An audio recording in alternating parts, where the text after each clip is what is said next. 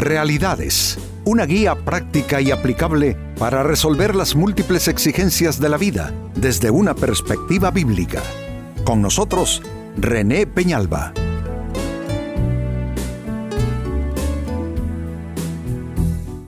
Amigos de Realidades, sean todos bienvenidos. Para esta ocasión nuestro tema, acércate al ser amado en su hora difícil.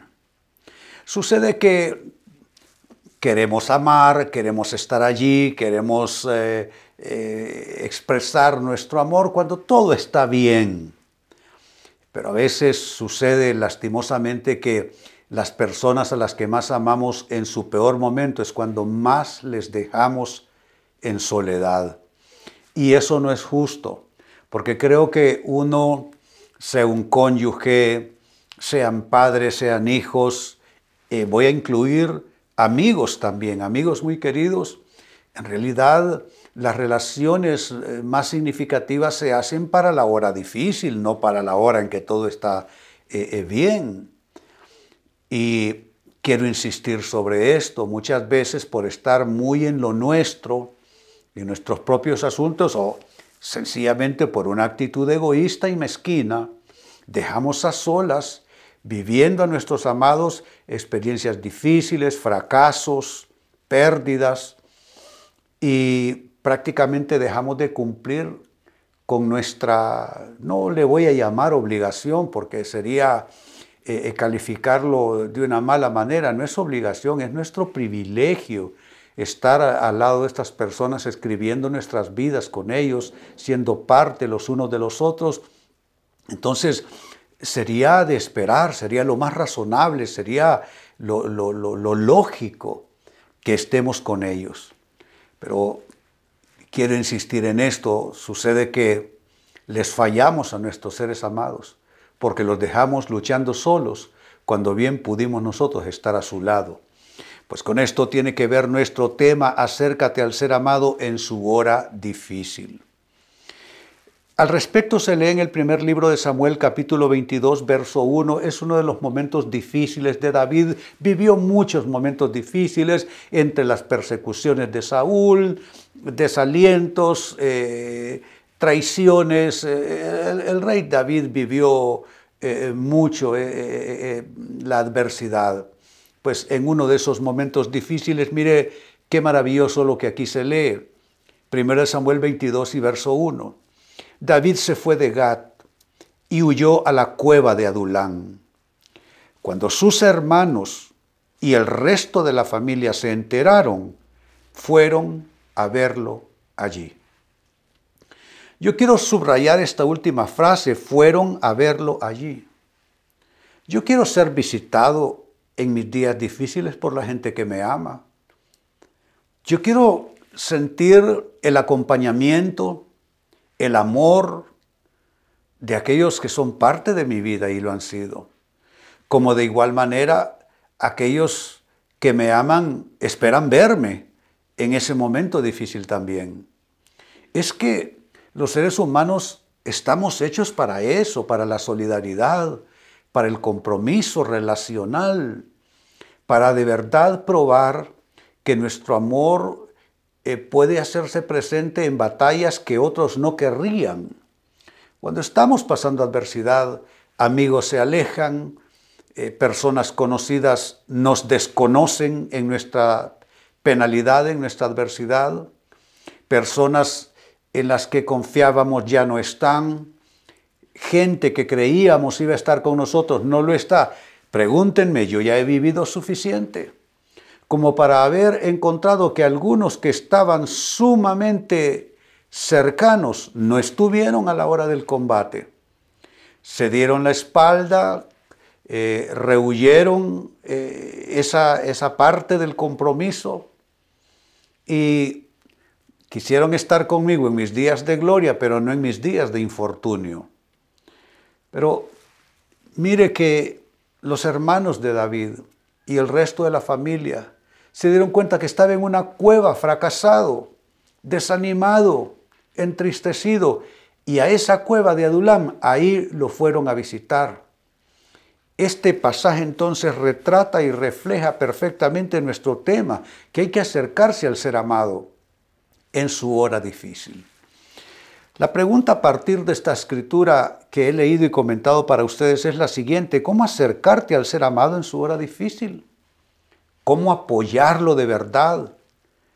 ¿Cómo hacer que el amor deje de ser solo, solo discurso y el amor se vuelva algo real entre nosotros, algo que fortalezca, algo que, que sane, algo que restaure?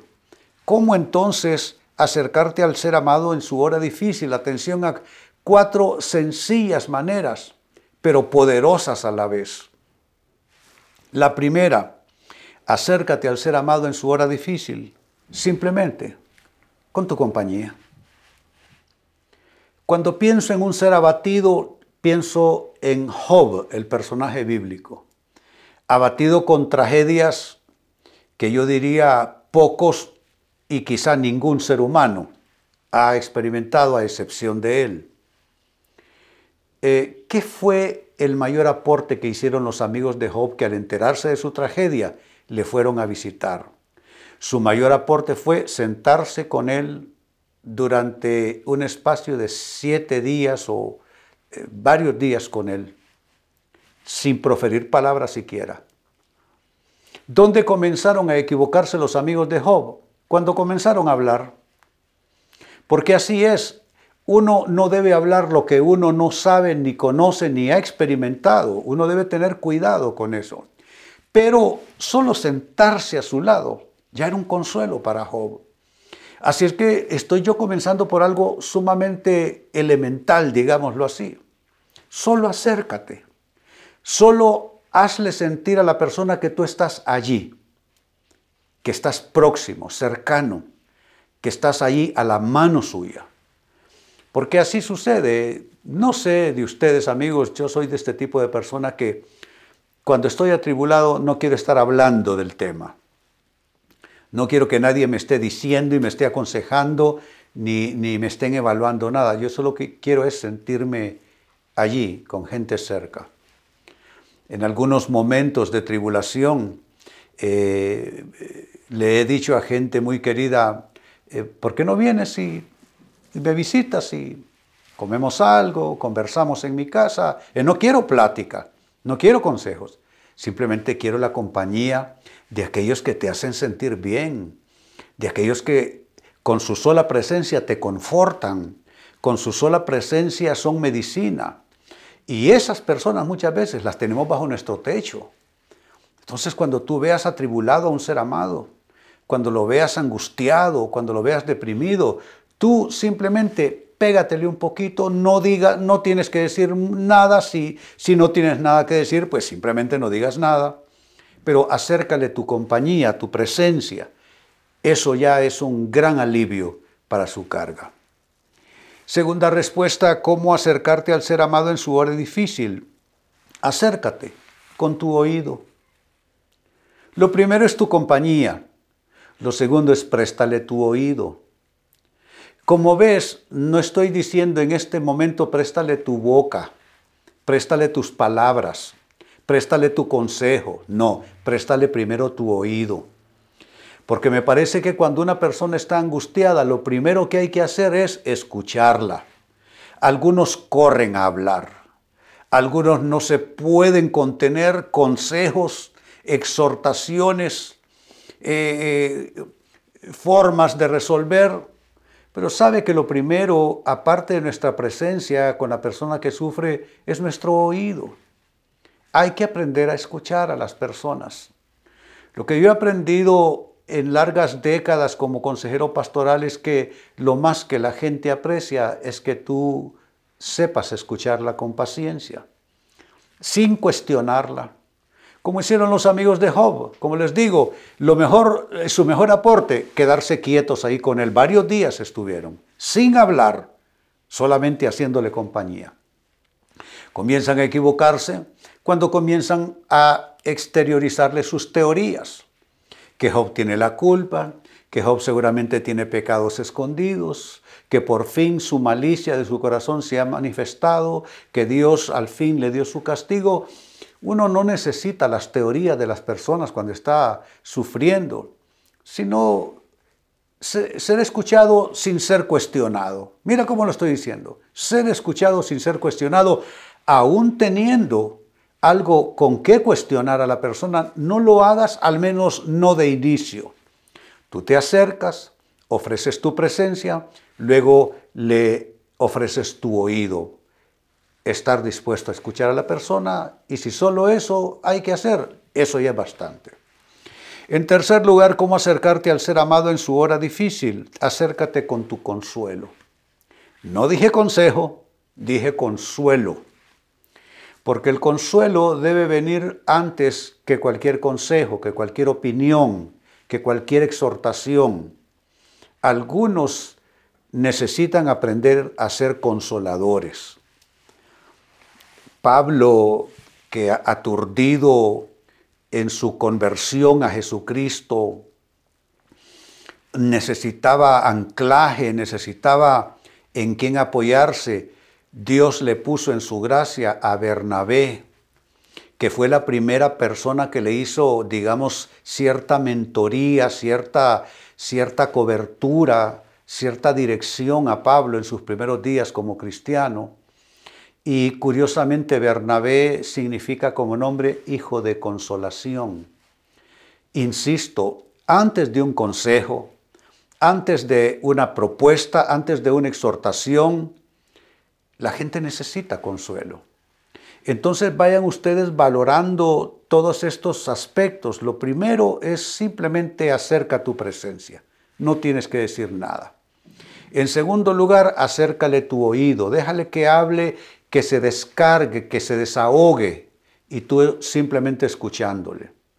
Y ahora tres, sume a esto, acércale tu consuelo consolar al que está quebrantado, consolar al que está herido, consolar al que ha fracasado o ha experimentado pérdidas al margen de si fue su culpa, al margen de si fue por su propia responsabilidad. Dale primero el consuelo, dale primero el consuelo. Yo no leo de Jesús que le dijo a alguno de aquellos a los que sanó, por tu culpa, esto te pasó por malo, por pecador. Incluso le trajeron a uno y le dijeron, ¿será que pecó él o pecaron sus padres para que haya nacido ciego? Jesús le dice, no, esto no es si pecó su padre, su madre o él, esto es para que se manifieste la gloria de Dios. Entonces necesitamos aprender a consolar. Creo que debemos ahondar en ese tema y abundar en el tema. Cómo consolar a los que sufren. Y cuatro, finalmente, cómo acercarte al ser amado en su hora difícil. Acércate a Él con, sus con tus oraciones. Como ven, deliberadamente nunca puse consejo en mi lista. Preferí poner, en este caso, oraciones. Yo lo más que agradezco es a aquellas personas que han orado por mí a través de los años. Personas que han invertido de su tiempo, de su oración, de su búsqueda de Dios, mencionando mi nombre, mi vida, mi ministerio y pidiendo el favor de Dios sobre mí. Las oraciones no tienen precio, amigos, no tienen precio. Las oraciones de los creyentes son tan valiosas que dice el libro de Apocalipsis que han sido depositadas o están siendo depositadas en un cáliz, una copa de oro que está en la presencia del Señor. Entonces ofrécele tus oraciones a la persona que amas y que te necesita en su, en su momento de adversidad. Entonces no sé si lo notas, estamos hablando de cómo acercarte a aquel que amas cuando sufre. Leímos ese hermoso texto de solidaridad, de acompañamiento, de compromiso. Primer libro de Samuel capítulo 22, verso 1. David se fue de Gad y huyó, noten, está huyendo, está problemado, huyó a la cueva de Adulán, una cueva no es una casa, una cueva no es el mejor refugio, una cueva es el refugio de los animales, de las bestias. Y él terminó en una cueva confundido, adolorido por dentro, frustrado, entristecido. ¿Y qué pasó cuando yo huyó a la cueva de Adulán? Dice, cuando sus hermanos y el resto de la familia se enteraron, no le dijeron, te lo dije, no se burlaron de él, no le dieron la espalda. Sus hermanos y el resto de su familia cuando se enteraron fueron a verlo allí. Nunca olvido un señor al que le tengo un gran respeto en el ministerio, me lleva muchos años por delante.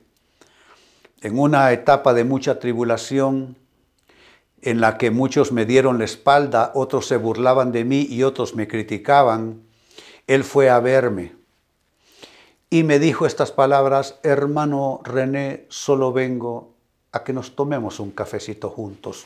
No tocó el tema. No me dijo, cuénteme, hermano René, lo que le está pasando. O hermano René, por ahí dicen. No, nada de esto. Solo me dijo, vengo a que nos tomemos un cafecito juntos. Nunca voy a olvidar a ese hombre que me visitó en mis tribulaciones. Y otros que eran realmente cercanos, esos se fueron y desaparecieron. Incluso algunos quedaron en mi contra. Así es que con este texto tan maravilloso, la pregunta ha sido cómo acercarte al ser amado en su hora difícil y te he dado cuatro claves y cuatro respuestas.